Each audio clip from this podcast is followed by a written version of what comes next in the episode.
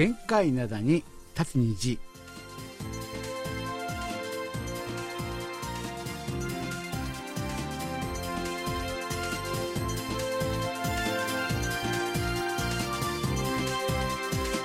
11月14日月曜日の限界な台に立つ虹。皆さんお元気でしょうか？ドクターシンことシンニョンです。昨日からあのソウルはですね今日急にね寒くなりましたですよね。なんて言いましょうかね、こう空気全体がね、こう冷たい空気に入れ替わったっていうね、なんかね、そういう表現すればいいんでしょうかね。そんな感じであるわけなんですが、またですね、昨日は、あの、カンボジアのあの、プノペンの方でね、いくつかのね、あの、首脳会談がありましたですよね。まあ、あの、時間の経緯順、まあ、順番にこう話をするとするならば、まずあったたのが、あの、日本とアメリカの日米会談ね、日米会談。これは経済の話以外、ここれといった話ないな。もうそういう感じです。あとですね、あの、韓米の話、韓米の話じゃない、韓米会談。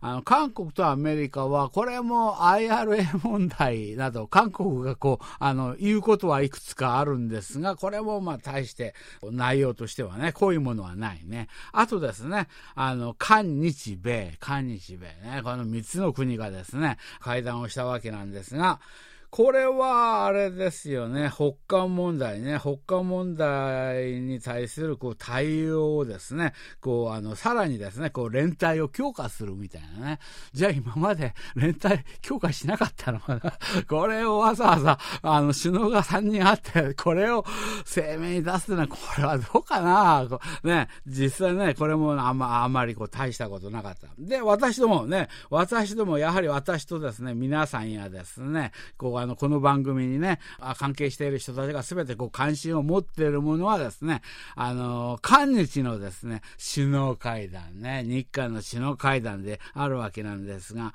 これはやはりあれですよね、あの、徴用工問題についてね、具体的な話が出ない限り何の意味もないわけですよ、これは。そういう状況の中で、あの、それについて、こう、早期ね、あの、解決策を模索するっていうね、そういうことに合意って、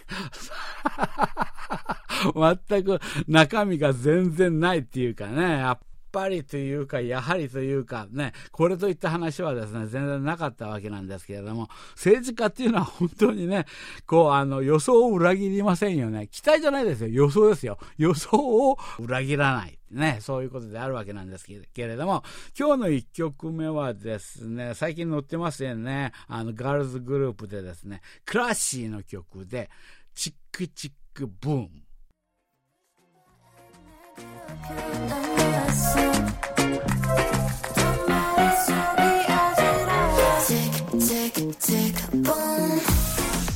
はい、あの、ティックティックブームっていうふうにね、韓国の方ではあの呼んでるわけなんですけれども、このティックティック、これはあの日本語にすると、日本語の発音にすると、チックチックね。ああねで、あの、もっと日本で、あの、たくさんある表現にすると、あの、ガチガチっていうふうに言うんですか？あの、時計などのね、秒針がね、進む時の音をね、うん、チックチックっていうふうにね、まあそういうふうに言うわけなんですけれども、そういうのがですね、ブームね、それがブームになったのかね、そういう話ではないですよね。チックチック、これはドカーンみたいな感じ、爆発したね。まあ、あれですよ、まあ、あの、事件爆弾がですね、あの、チックチックと動いて、ドカーンというふうに爆発したね。そういうことをですね、言ってるわけなんですけれども、そういう話、まあ先ほどのですね、まああの、首脳会談の話だけではないですよね。こういうお便りが来てますね。新さんスタッフの皆さんに合わせよう。あの、倉敷市のですね、小川隆でございます。まあ、イテウォンの事故がありましたんでね、私はですね、ちょっとですね、あの、投稿をね、あの、控えようかなっていうふうにね、思ってたわけなんですけれども、先週ね、放送でね、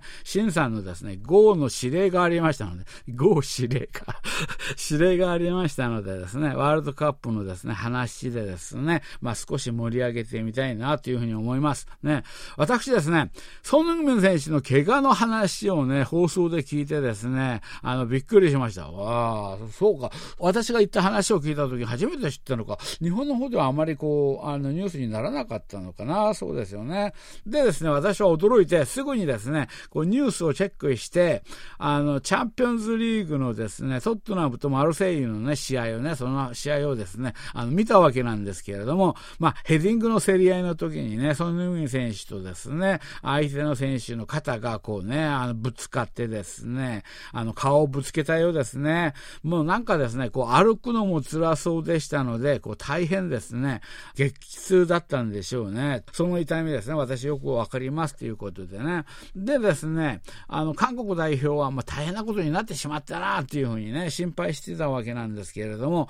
ソヌミン選手がね、あの、SNS の方で、あの、ワールドカップ出場をですね、あの、明言したっていうね、私は出ますっていうことを明言したっていうことでね、シンさん、よかったですよ。ほっとしました。ね、ワールドカップにですね、ソヌミン選手が出れないなんてありえませんよね。あの、ソヌミン選手のね、まあ、前世紀のね、ワールドカップでありますからね、シンさん、いよいよですね、来週開幕ですね。そう思うとですね、あの、緊張してきます。大変楽しみにしてますっていうね、うん、そういうことなんですけれども、あ、ソヌミン選手が SNS に出したのは事実、確かに出したんだけれども、それはソヌミン選手の話であって。それは自分がこう、あの、そうしたいっていうふうにね、うん、思って、定の話だって、なんかこう感動的な話があったな。そう、あの SNS 私も見たわけなんですけれども、ね、私はですね、あのなんだ、あの顔面マスクっていうの、ね、顔を保護するマスクですよね。あれをつけてでもですね、あの、私はゲームに出たいね。あの、皆さんがね、サッカーファンの皆さんがね、この3年間、こうみんなね、マスクをしてね、こうね、耐えてきたことを思うと、私のこの顔面マスクをつけて出るっていうことは、これは何でもありませんっていうみたいなね、そういう表現ありました。確かにあったわけなんですけども、それは本人の話であって、これこの前も言いましたけれども、あの、医学的にはですね、あの、目の周囲4箇所ね、4箇所のですね、骨折でございますので、あの、これもこの前言いましたけれども、これ6週間以上かかるんですよ、これね。うん。で、あとね、もっと厄介なのはね、ある程度治ったとしても、人間っていうのは脳から近いところの怪我、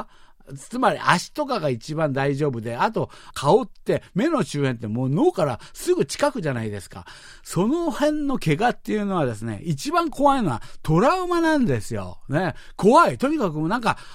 相手がなんかこう寄ってきただけでもなんかこう、その上選手が育児なしっていうわけじゃなくて、もう本当に反射的に、反射的にそれを避けるっていうのかね。怪我したところを守りたがるね。本能みたいなものね。うん。そういうものがあるんで、これはね、その時まで全然治らないだろうし、あと、あの、治ったとしても、このトラウマが解決されるまでは2年かかるか3年かかるかわからないんですよね。これは以前のようなこうパフォーマンスはですね、全然こう期待できないね、そういうことであるんで、あの、ずっと、あの、韓国の方としてはですね、これ残念なままであるわけなんですけれども、で、本人がこう、出るっていうふうに言っているんで、あと、この前のあの土曜日にあれありまましたですよね。韓国の方もですね、あの、ベストメンバーこうね、今回出場するメンバー発表あったわけなんですけど、その時も入ってます。これ、もう入れるしかないでしょう。で、あとは何にこう、あの、期待するのかというと、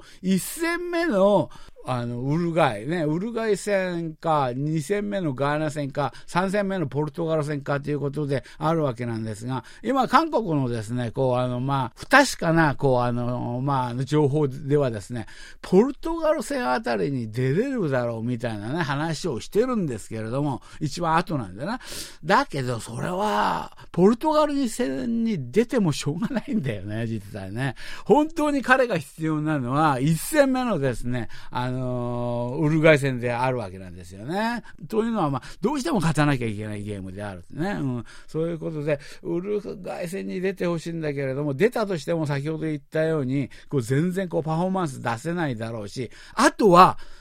あの、頼みの綱はですね、ソノグミ選手のね、演技力。ね、私は大丈夫なんだ。全然そんなの、あの、関係ないんだ。みたいな雰囲気の演技さえできれば、何人かこう、やっぱりあの、他のね、チームのね、選手たちはね、あの、ソノグミ選手をマークするでしょうし、あれ？ソノグミ思ったより大丈夫なのか？ということは、マークを緩めることはないんですよね。つまり、何人か人をですね、減らせる、こう、あの、ことはできるんだろうけれども、実際にですね、ねこうなんかこう本人がね、こういいプレーをするっていうのは、これは期待できない。いいプレーができるみたいな雰囲気で相手を警戒させるのが、関の山 そういう感じで今ちょっとね、あの、厳しい状況でございますけれどもね。ということでですね、今日はこれ一本でいきましょうかね。ラジオ体操の時間です。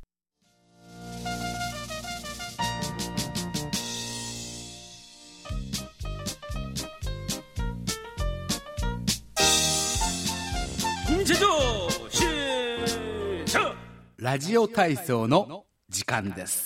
今日のレインボー広場の様子はまあまあ来てますね。まあまあ来てるわけなんですけれども、まあ、あの、本題に入る前にね、こういうお便りが来てるんでね、この前のね、あの、松浦美智子さんがですね、あの、まあ、10月のですね、あの、こう、MVP ね、MVP であるっていうね、あの、こと、あ、MVP じゃないんだ、10月のスターね、スターであるっていうね、そういうことでですね、選ばれたわけなんですが、その話に関してですね、あの、東京都品川区のですね、広和志さんなんですけれども、あの、松浦美智子さん、こう、諦めてはいけませんよ。体調のことですからね、あの、他人がですね、軽はずみにこうね、意見できることではありませんけれども、だけど、こう、諦めないでですね、希望を持って、こう、あの、取り組んでいただければね、あの、これはね、大丈夫であるはずですっていうことでね、あの、諦めたらですね、絶対にですね、その幸運は来ません。ね、シンさんがですね、できることは何でもするっていうふうにね、おっしゃっているんだから大丈夫です。ね。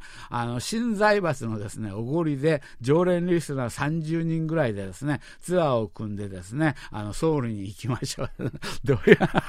なんで話がこうなるんだろうね。こう、あのまとまる話もまとまらない。松浦美智子さん、私もね、確かに言いました。できることは何でもしましょう。ね、それが言ったわけなんですけれども、そこに29人通過で一緒に来るっていうことで、ある話とはこれは全然別問題。ね、まとまる話もまとまらないですよ。これ、妨害してどうするんですか、広岡さん。ね、そういうことなんですが、この方も同じような内容なんですが、あの、長野県のですね、あの、この方は、今回はラジオネームがあるな、松浦美智子さん、奉還のですね、応援隊っていうことでね、相馬秀樹さんなんですけど、奉還、松浦美智子さん奉還のですね、応援隊を務めるっていうことで、あの、松浦美智子さんのですね、お便りを聞いていて、私もですね、こう松浦さんがね、こう諦めることなく、ぜひね、韓国ソウルにね、訪れてほしいなっていうふうにね、そういうふうに強く思いました。ね、あの、新さん、あ、松浦さんがですね、あの、奉還した時にはですね、専属ガイドお願いしますよ。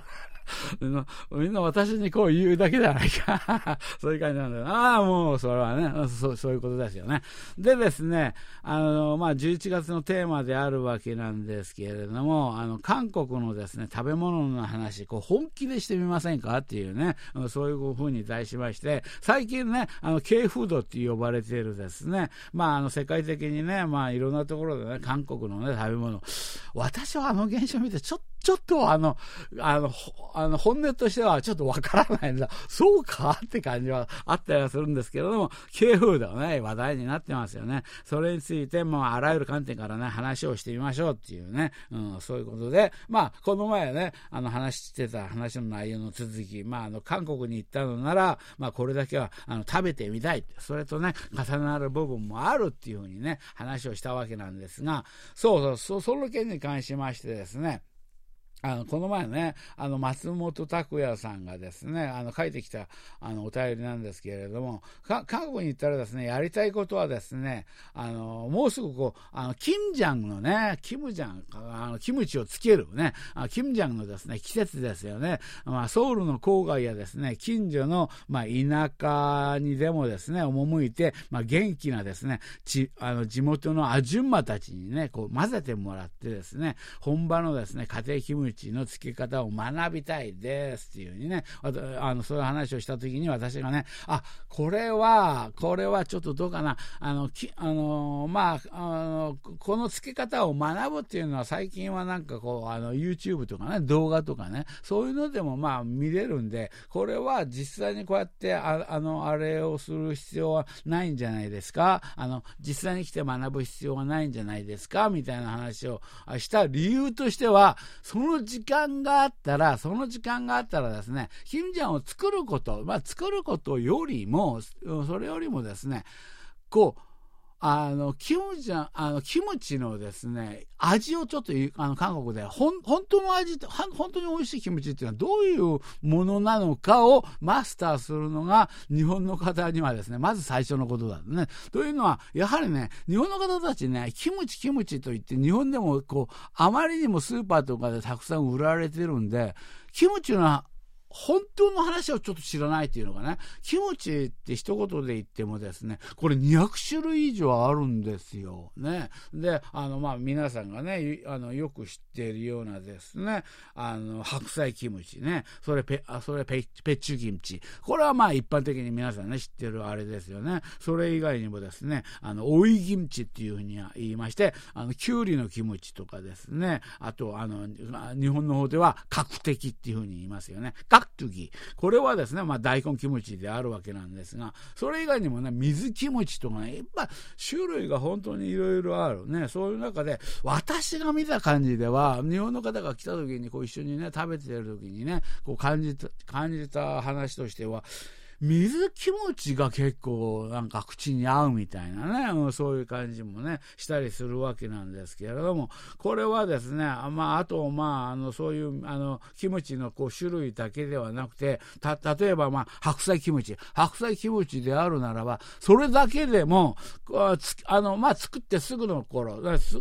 作ってあのすぐの頃はですね、こっちょりというふうに言いまして、こうなんていうのかな、これはただ、まあ、あえたもの、あの、まあ、キムチの素とですね、あの、キムチのですね、そういうこう、あの、唐辛子とかそういうものを、あえた段階、まだこう発酵してないね。それ、そういうものこっちよりね、そういうものであるわけなんですが、日本の方はね、こちらの方がどちらかというと好きみたい。ちょっと、なんかちょっと発酵したやつよりは、このこっちょりの方をね、みんなね、新鮮があって美味しがるんだけれども、まあそういうこっちょりっていうのがあったり、少し発酵が進んだ段階であれば、まあ皆さんがよく食べているあのキムチですよね。キムチですよね。で、それからもうちょっと発酵が進んで、酸っぱくなればですね、新キムチっていうにね、言ったり、それよりもうずっとあの、もっと発酵させる。ずっと長く発酵させる。それによ、それにはですね、無群児っていうやつがあるわけなんですが、私もまだ食べたことなんですけれども、10年ものの無群児があることはあるらしいですよ。いや、ちょっと怖いなっていうね、感じはするんですけれども、つ、つまり、まあ、キムチをね、つけてからの時間の経過によってですね、あの、名前の呼ばれ方も違う。ね、これらを一つ一つ皆さんはね、本当はね、あの、こう、食べてみなきゃいけないね。それで、そうやって自分の頭の中で理想のキムチっていうのが頭の中に出来上がった時に初めて作るのを勉強した方が一番いいんじゃないかなっていうふうにね、そういうふうに思うわけなんですけれども、これをね、韓国に来ていろんなところ行ってですね、こう食べてみるわけなんですが、これがまた難しいんだ。というのはですね、私も、私もそうなの。韓国人もみんなですね、美味しいキムチを作ってるところをですね、あまり知らないっていうのかな。というのは、韓国のですね、まあドラマとかね、映画とか見て皆さんわかりますでしょ？あ韓国のあのこう食堂とか行ったらですね、キムチはね、基本的に出されるわけですよね。ただその基本的に出されるキムチが、あの、料金がですね、ただではあるわけですよね。で、あの、リフィールもできるね。食べて、あ、おばちゃん、キムチもうちょっとくださいって言えば、もう、あの、もうすぐね、キムチね、持ってきてくれるね。ただであるから、店側としてはですね、まあ、時々ね、キムチのですね、材料の値段がね、上がったりしませんよね。あの、まあ、白菜の値段が高騰したとかね、あるいはですね、あの、あの唐辛子の粉ですよね。あれがもう高くて今はね、あの、キムチの肝っていうのが金なんだっていうふうにね、うん、ね、金のキムチなんだみたいなね、そういう表現の使われ方をするぐらいに、キムチっていうのはね、お金がこうかかる場合が結構あるんだよね。ところがそれを、例えば店でそれをタダで出すもんだから、本当に美味しい気持ちを自分たちでお金をかけて、こう時間をかけて、手間をかけて作って出したとして、それをお客さんがみんな喜ぶと、あんまり嬉しくない。それ、まあ、確かにそのキムチが美味しいっていうことで来る人たちもいるだろうけれども、その人たちが食べていくキムチをどんどん次から次に、こう、ただで出すことを考えれば、これはあんまり店の利益としてはね、うん、そういうことがありますよね。ということは、手抜きをするんですよ。だから、まずくもなく、美味しくもなくって感じのキムチみたいなね。最近ではなんか中国の方からですね、輸入したりするする店もあるみたいなんですけれども、そういうことなんで、実際ね、美味しい店っていうのがなかなかないね。うん、そういうこと、あの、探せないね。で、でも私たちちょっとあの、勘としてね、大体ね、あの、こういう店行くと、例えば、カムジャタンをやってる店とかですね、あとはですね、あの、ポッサムっていう料理ありますよね。あれをやってる店は、大体こう、キムチが美味しかったりするっていう、そういう勘はあるんですけれども、こう、証拠はないとていうのかね。うん。そういうところがこのキムチの道を極める、こう、難しいもんだよね。韓国の店来て、あ、本場のキムチ食べるぞって言っては、皆さんが食べる本当の美味しいキムチに当たる確率っていうのは、本当低いね。低いね。そういうことであるっていうね、そういう話をしながらです話がね、長くなってしまったな。これどうしようかな。一曲かける版なんですけれども、これはですね、あの、ユナの曲でですね、あの、オルートのですね、雲。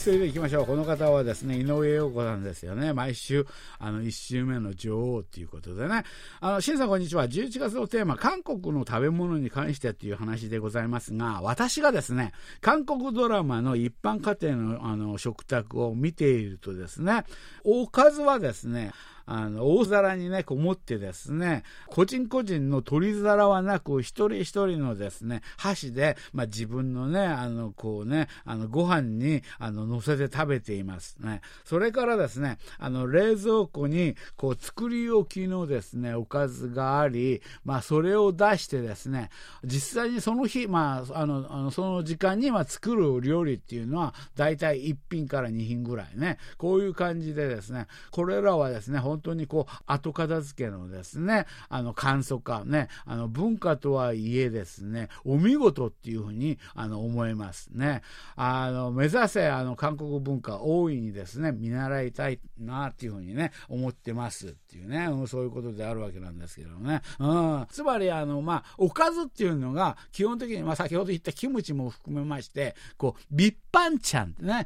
あの、基本になるおかずっていうものは、大体こう、作り置きして、冷蔵庫の中に入ってるんですよね。そういうものを、まあ、ポンポンポンと出すんだけれども、その日のですね、あの、メインディッシュ、メインディッシュになる、まあ、これがチゲになるのか、何になるのかわからないんですけれども、そういうものを一票ポンと作ってね、うん、食べるっていうね、うん、そういう、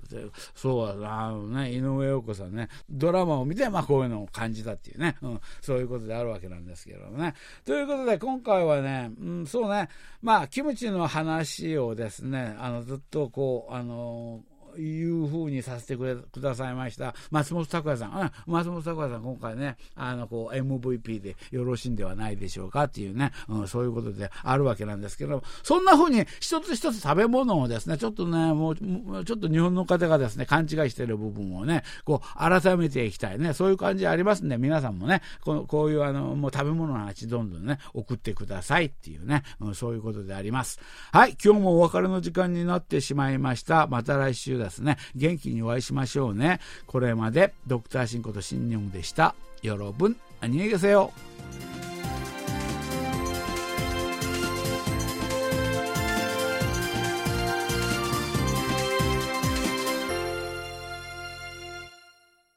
こちらは韓国ソウルからお送りしているラジオ国際放送 KBS ワールドラジオです。